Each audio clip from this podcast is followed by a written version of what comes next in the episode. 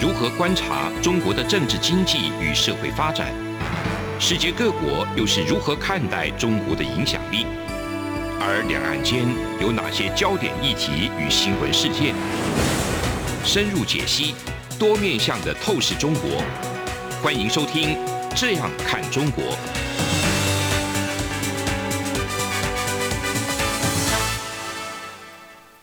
各位听众您好，我是主持人张振林。您现在收听的是中央广播电台《这样看中国》节目，张振林时间。今天节目我们主要谈的一个主题是内慈外张哈，习近平习大大的中国哈，领导的中国现在整个风声鹤唳啊。为什么要讲他风声鹤唳呢？哈，当然是最近跟这个接下来要召开的这个六中全会，还有明年的二十大的一个会议等等，关系到。习近平他的那个任期啊，还有未来掌政的一些整个脉络下来的一些影响都非常的大。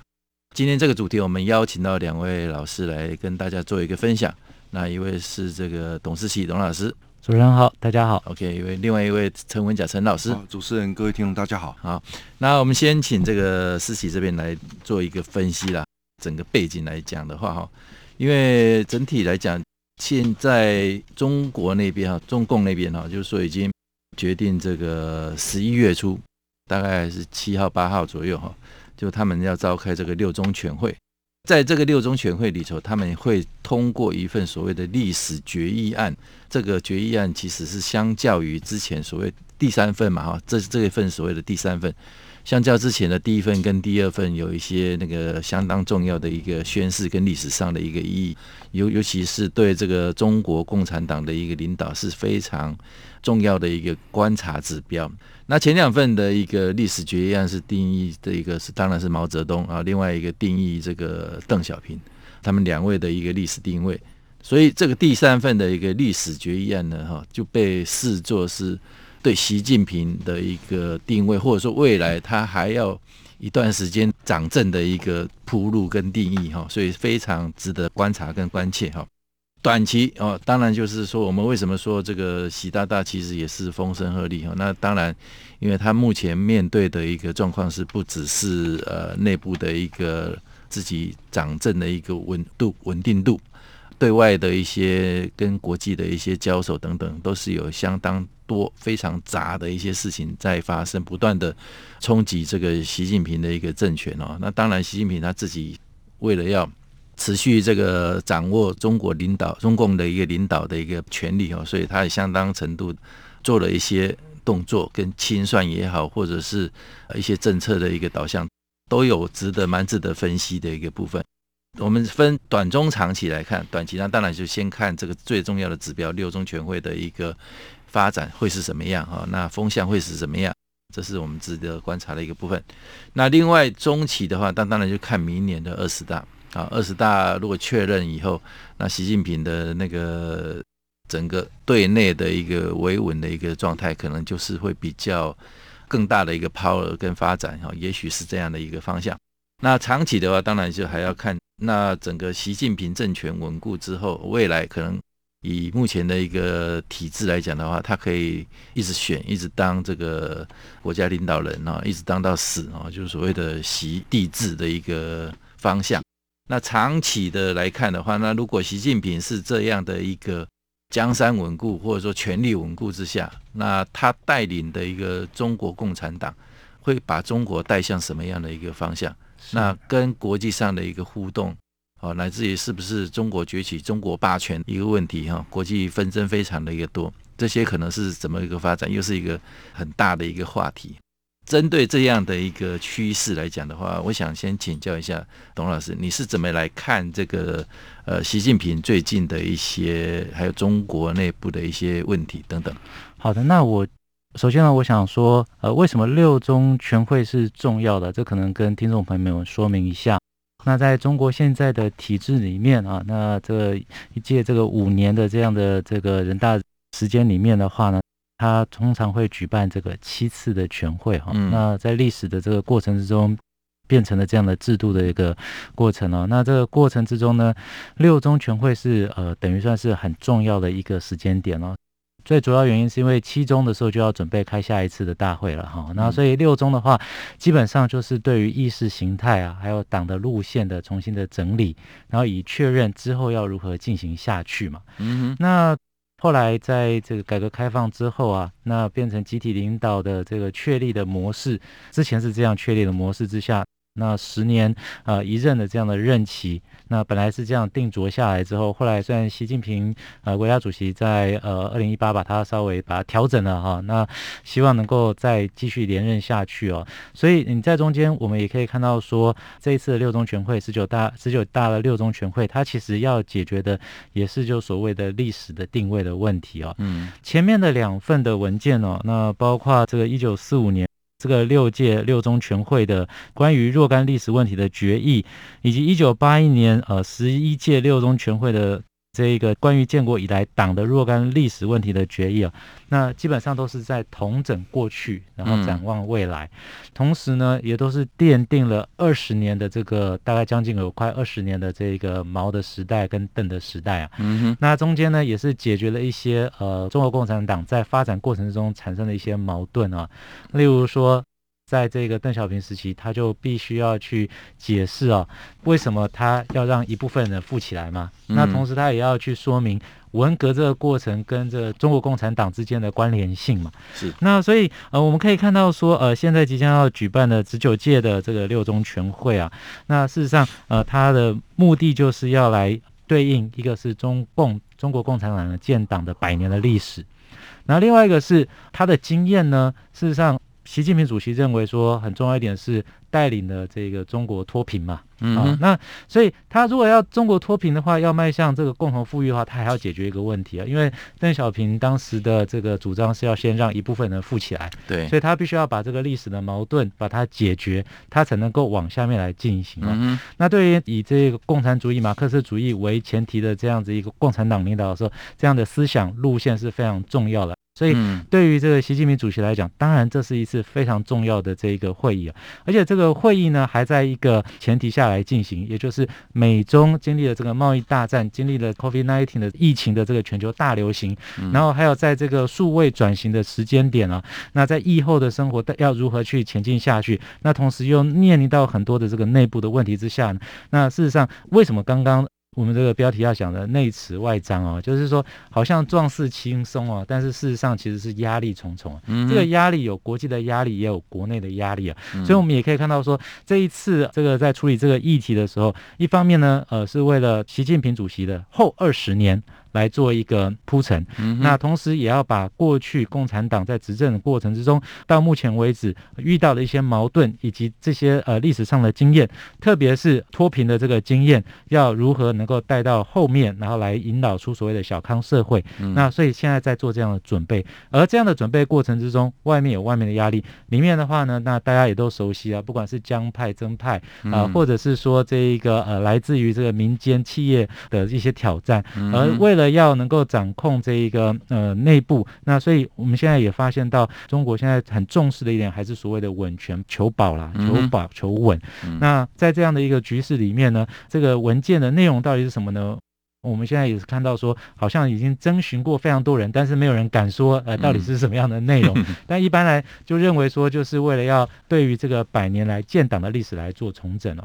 嗯、那所以各位也可以发现到，事实上，呃，习近平主席他二零一八年就有机会来做这个第三份的这个决议啊，是啊，历史的决议啊，但是他是刻意到这个百年对啊来做这一个，哎，对，那用百年的这个契机来引导下一个百年的开始。嗯同时来稳固和正当化他的领导，我想这是这一次的这一个十九届六中全会，然后以及第三份历史决议文的这个重点。嗯哼，显然个人看起来，他们现阶段求保求稳是一个很重要的一个主轴哈。那整体来看了哈，大家想说，哎，目前以习习近平的一个思维或者说他的一个套路来讲的话，应该可能也是说，就一切先向二十大来看了哈。就说二十大才是他那个真正呃能够掌控哦所有权力的一个重要的一个分野。那现在六中全会先来做一个铺陈，那二十大的时候顺理成章来做一个掌权，完全掌权整个态势。那所以他目前这一段时间里头，啊，大家都在在看，在分析说求稳还是他的一个最重要的一个指标，所以很多事情，那显然就会有很多所谓的一些争议，它开始会有一些所谓的退让或让步的一些讲法啊，包括最近比较大家常提的一个三项指标了。那这三项指标是不是跟这个所谓的求稳求保有一个绝对性的一个关系？那个大家可能还是有不同的观点在存在啊。那包括像被所谓的已经我们都讲说被软禁啊的马云哈，阿里巴巴的马云那个最近也可以出国了哈。那房地产税的那个部分哈也被缩减了哈，因为他被反对的蛮厉害的。那当然。最后就是讲这个六中全会即将来到的这个历史决议的一个部分，可能要对江湖哈，呃江泽民跟胡锦涛这部分是不是会有一些比较缓和或者说比较推崇的一种角度跟思维进去哈，这也是一个很重要的一个指标。这些迹象看起来还有一个很重要的一个部分，就是说，呃，其实，在十月二十三号的时候，中共人大常会他有宣布了几项一个决定。除了刚刚讲的那个房地产税的试行的点数那个城市之外，哈，他们有一个叫做深化国防动员体制改革期间暂时调整适用相关法律规定的一个决定。这个决定蛮有意思的，其实这个部分其实是大家的解读是说，就是可以让习近平啊他的整个阵营哈，随时可以对外来开战啊，或者说对内的时候也可以随随时来实施一些军管。所以这个部分就是说，也是把它框架在大的一个对内维稳，要对那个所谓的反习派的一些钳制哈，对内是这样子。所以这个部分之前有人嗅嗅觉到说，哎，是不是这个六中全会其实还有一些变数存在啊？那会不会有一些人算不如天算的一些事情？所以中共这个人大常会才有这样的一个宣誓授权，习近平或者说他整个阵营哦可以来军管。所以这样的一个迹象，是不是也请这个陈文甲陈老师来做一个分析？不过我们因为时间关系，我们等下一个阶段哦，再来帮我们做一个精彩的一个分析。从两岸、国际、历史文化与财经等角度透视中国的《这样看中国》节目，每周一到周五晚间九点三十分到十点，在中央广播电台播出。如果您对这样看中国节目有任何收听想法或意见，欢迎寄信到台北市北安路五十五号，也可以透过电子邮件的方式。节目有两个信箱：二零二零 at rti 点 org 点 tw，我是二零二零零二零三 news at gmail dot com。再次谢谢听众朋友们的收听与支持，请持续锁定每周一到周五晚间九点三十分到十点播出的《这样看中国》节目。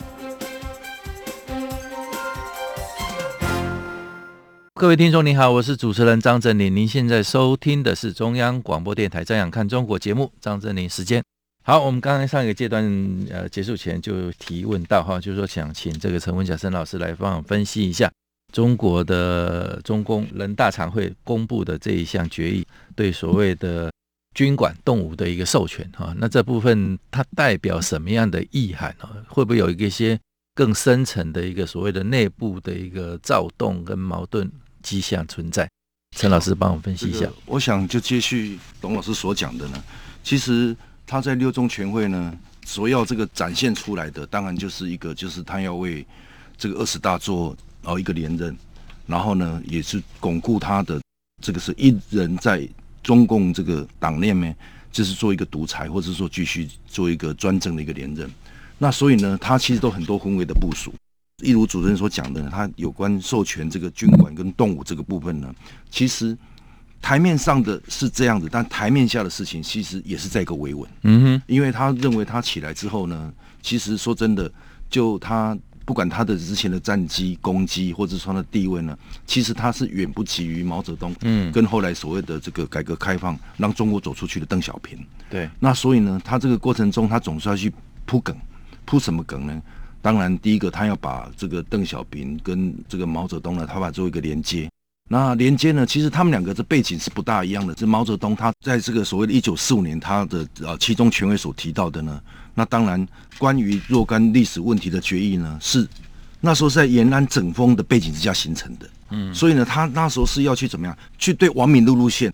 去做一个批判，嗯，来巩固他自己。嗯哼，哦，等于就是说否定别人来巩固自己，这是第一个。嗯、然后呢，一九八一年呢，这个邓小平。他所提到的是关于建国以来党的若干历史问题的这个决议呢，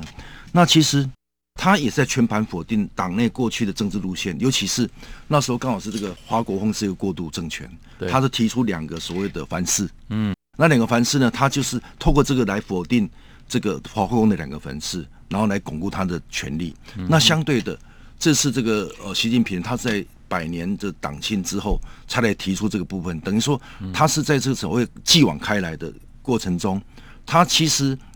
有一点或多或少，虽然他是想说啊，他不能去否定改革开放前三十年、前后三十年，嗯，有一点就是说啊，我还是认为还是要对这个这个毛泽东也好，或是邓小平也好，也代表对他的一个推崇，但实际上他认为说，他现在他的成就超过他，嗯，因为毕竟呢，他让中国。崛起，大国崛起，嗯，而且现在说真的，他这个就战狼外交等等这些事情呢，让整个世界上呢，为什么要围堵他？是因为他厉害才围堵他，他不厉害就会他，所以他自我感觉良好情况之下，他已经做好这个所谓的外部的氛围。那当然了，这个说人家说这个中共呢是枪管出政权，对，还有打铁之自身硬，他光嘴巴讲靠文宣呢，其实。也只是部分的是做去一个陈述，但实际上，他如果透过军队军方的力量，嗯，他可以让自己就所谓的这个内部跟外部能够，还有包括这个用军方的力量来达到他的所谓权力的巩固得到的极大化，嗯哼，哦，所以他用这个所谓用所谓的不管是文宣啊，或者说不管最近在搞什么经济啊，什么共同富裕这些东西，其实呢，有人想说是在文革，那如果说与其文革，那文革背景。也就是为了巩固毛泽东的一人一党专政。嗯哼，那相对的，他透过不管是经济啊，不管是文化，不管是社会啊等等这些面向，包括现在讲到军队，那无非的他是想要透过这些种种的这个手段来达到他这个巩固政权，然后继续连任。但是呢，我们在想一个问题，就其实最近一直在谈到所谓的对台湾的问题的哦，就是台湾中共会不会动武的问题。其实我也一直认为说。其实是暂时是不会动武的，因为毕竟现在要的是二十大的习近平这个继续啊连任，所以呢，他现在其实对台湾的问题只是在利用所谓的他这个所谓的大外宣，或者说民族主义，或是所谓的民粹主义，或者所谓的爱国主义，来压制，来让这个内部的鹰派的人认为说，哎，我也是在错处理了。对，那其实他也是认为说，如果你一旦对台湾动物有可能，他对他连任会危机。嗯，除此之外，他对经济有很大的危机，因为毕竟我们台湾呢，说真的也是应该也有反制的能力。是，好，那所以这部分我看起来呢，其实我们翻开这半年来啊，或者这一年来，习近平所做的每一件事情，嗯，其实都是在为他二十大铺路。嗯，那况且呢，其实我认为说，我们还有很多好戏可以看。嗯，因为他总认为。他是真懂得这个宫廷权斗的人，嗯，他认为说这个菜呢一定要一定要一道一道上，嗯，让外界呢认为说他是有实力、有能力、能掌控全局的。嗯，比如说今年呢就搞出什么一些，不管是军机绕台啊，或者是说这个跟中俄军演这些等等这些，是。这个外部的呃这个势力的扩张。但是他到明年他有好需要登场，第一个是北京奥运，嗯，北京冬奥，冬奥，嗯，哦，那北京冬奥也是在展现说他的这个。用所谓的软实力来证明他现在是世界上是这个非常强大的。嗯，那除此之外，还有当然还有几个部分，当然就是重头戏还是二十大的。嗯，那所以他一定会去铺陈，不管是从硬实力、软实力、巧实力到了锐实力，他一定会面面的去把它这巩固好。那我是相信呢，其实他在这个所谓的我们一直判断说他会不会做历史决议，第三份历史决议，我是认为应该会做，但是他做的目的。不是要去否定以前人，或是肯定以前人，而是为了巩固自己，让他自己能够成为继毛泽东、邓小平之后，他呢能够是属于这个就所谓断代。他认为说，哎，已经跳过了他，我觉得他成就已经跳过了江泽民跟所谓的胡锦涛。对，没错，对，把它切割掉，要把它切割掉。所以呢，种种这个迹象来看起来呢，我觉得习近平呢，他固然他是这个，我们一一般看是他是要去巩固他的权力，但实际上我是发现他稳得很。是。很多人当然有些这个外界都总会唱衰啊，但是我看他整个迹象呢，你看他做什么都是非常顺畅，嗯，包括呢他该硬的硬，该软的软，嗯，哦，所以我是这么一个解读，还在掌控中了，对，都在掌控中。对，我觉得他推什么政策好像都没有什么挚爱啊，反正现在也俨然是一人一党专政，所以在六中全我们都没有人，真是这个时候各国媒体都没有人提到说，其实应该讲就是在这个所谓的。不管是十五、十七、十九的六中全都会是安排到所谓的重要的一个中常委，或者是说这个中委员的提名部，其实有些都没有。嗯，那显而易见呢，他已经是怎么样？虽然这个什么两岸猿声提不住，但是青州已过万重山。嗯嗯，是青州真的已过万重山嘛？啊，那这个大家也是有一些观察啦。但是我们现在来看啊，其实真的啊。整体的一个氛围来讲的话，习近平他们真的目前的一个重点就是放在内部的一个部分，很清楚嘛。你看，像现在大家也有观察到，大概最近这个已经差不多那个快两年了哈。那习近平在这两年当中，因为跟可能当然也有跟疫情有关系啊，他现在对外啊，他都没有出国访问啊。这以前他对国外的一些出访也是走得蛮勤快的哈。但是这最近两年哈，就是有一些这个这样的一个因素。那他不出国有两个观察嘛，一个当然就是说，哎，跟这个最近的一个疫情有关嘛。而且中国那个在处理新冠肺炎啊，或者说香港镇压新新疆人权等等议题上面哈，比较不得世界人民的心嘛哈。那国际他如果他比较积极在参与一些相对，你看像美国总统拜登，他比较积极在。参与一些国际活动哈，出席一些国际会议等等，那可能会被面对质疑跟挑战，哦，所以干脆习近平就，反正我现在先不要去这个呃热胡须或者怎么样，先不要去碰这一块，那在家里稳得很，他自己把自己的事情呃把它处理好。那当然第二个原因呢，大家看得到就是说，他要先为这个二十大做好所有充分的一个准备哈。那整体的一个外面外部的一个局势来看，其实也是还是会冲击到中国内部的一些政情的一个脉络跟走向了哈。那我们刚才讲的一个比较重大，最近比较重大的一个场合跟会议或一件事件哈，就是说中共呃加入联合国这个五十周年这件事情。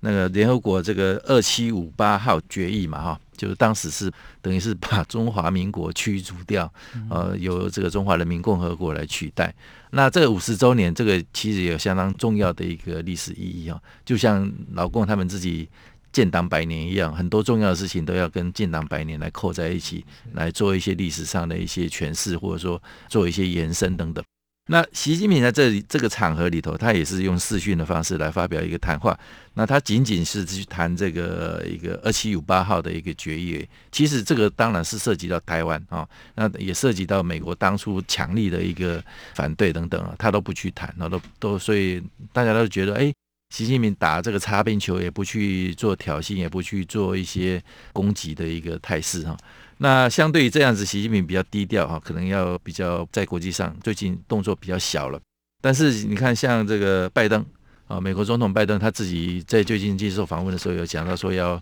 如果中国中共出兵攻打台湾啊，美国会出兵也是会出兵协防哦，这个答案是 yes 嘛哦。那这个布林肯他自己也有讲到说，这个台湾，他鼓励台湾应该比较有意义、积极的来参加国际组织等等哈，联合国组织等等。那我们台湾总统哈，那个蔡英文在接受一个 CNN 的访问哈，还有之前的国庆那个谈话里头有讲到互不隶属啊，接受 CNN 访问又讲到说美国美军有在台哦。这句话其实也相当敏感了，那又要讲到说，哎，我们全世界的人又不是说只有你一个习近平能说了算，我们全部人都要听你习近平的一个话啊，等等。所以外部的因素其实也不断的在冲击这个呃以习近平为首的一个中共的一个领导权哦。所以在这个部分，内部跟外部呃互相的一个挤压或或者说发展的一个趋势，董老师你再帮我们做一个分析。其实我们看哦，这个习近平主席现在他在寻求他的历史定位和要对后面的二十年来做铺陈的同时哦，那一般的说法是说，啊，如果说毛泽东让中国人民站起来，那邓小平是让中国人民富起来，那习近平呢，他可能想要让大家感受到，就是他让中国强起来啊，变成强国了哈。但是这个这个强国的这个梦想呢，事实上它必须要有内外的配合啊。嗯、那所以也有很多人在分析说，事实上现在的军改啊，就是说在中国的这个内部的军事的这个重新的改革现代化，那同时增强了一些登陆或是防卫作战的能力，是变成它的一个很重要的这个现在的这个目标啊。嗯、那但是这样的前提就是为了要面对后面的这个世界的局势哦。呃，我也很同意这个刚刚呃文佳老师所提到的啊，那。当然，现在的这一个呃，习近平呢，他是不大会随便对外面做进行武力了哈。那主要也是因为他稳权嘛。可是呃，其实很多人也都会这样分析啊，就是说这样子呃，其实对做中国中国的这个时间表来看的话，那二零二七年的前后可能就会变成一个关键期了哈。那也就是说呃，在他到下一个权力必须要再去这个确认和稳定的那一个时间点的时候。会不会有一些因素导致他对内或是对外去发动一些大家这个意想不到的行动啊？嗯、那当然，这个可能性是不会排除的。嗯，不过回过头来，现在习近平主席用比较呃，事实上呃，他虽然在外面表现的用比较强势的感觉啊、呃，例如像是说呃，用这个军机啊或者军舰绕台。特别是在十月份的时候，这个高达一百五十几次的对台的这样子呃空域的这个群扰，你可以看到说它有它的压力存在，是，但它有它的保守性哦。像是中国现在在接见外宾的时候啊，那其实也不到北京啊，就是在天津做政治的讨论，然后在上海做经济的讨论啊，或是政治以外的讨论。所以你可以看到到维稳啊，那防止疫情的扩散。那特别是我们最近又听到，在中国内部有非常多的省份又有这个疫情的起来，嗯，那所以如何能够确保中国的这个政治的平稳，然后经济不要出乱子，那社会上面大家人民不要有太多的反弹，平顺的去这个过渡到他的下一个任期呢？那我想这是习近平主席现在在努力的工作。这样听起来是暂时哈，感觉这个中国动作会缩小很多了哈。那重点还是在内部的一个维持的一个比较稳定的一个状态哈，也是让习近平。比较能够朝这个下一步哈，能够更大权力的一个巩固的一个方向在走。以上是今天中央广播电台《这样看中国》节目，节目进行到这里告一个段落，谢谢。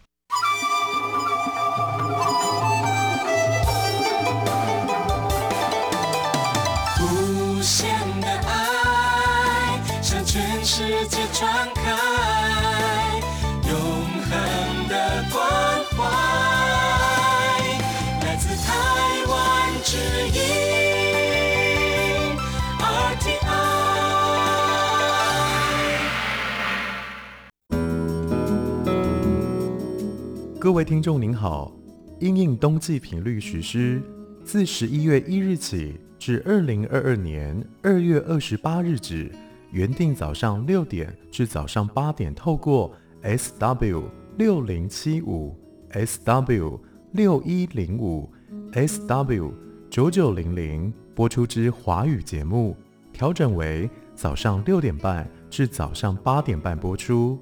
另原定晚上七点至晚上八点，透过 SW 一一六一零播出之华语节目，则暂停播出，造成不便，敬请见谅。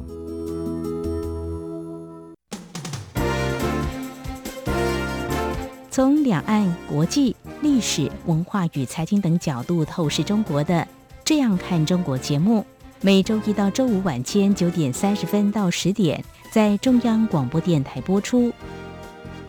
如果您对这样看中国节目有任何收听想法或意见，欢迎寄信到台北市北安路五十五号，也可以透过电子邮件的方式。节目有两个信箱：二零二零 at rti 点 org 点 tw，或是二零二零零二零三 news at gmail.com。再次谢谢听众朋友们的收听与支持，请持续锁定每周一到周五晚间九点三十分到十点播出的《这样看中国》节目。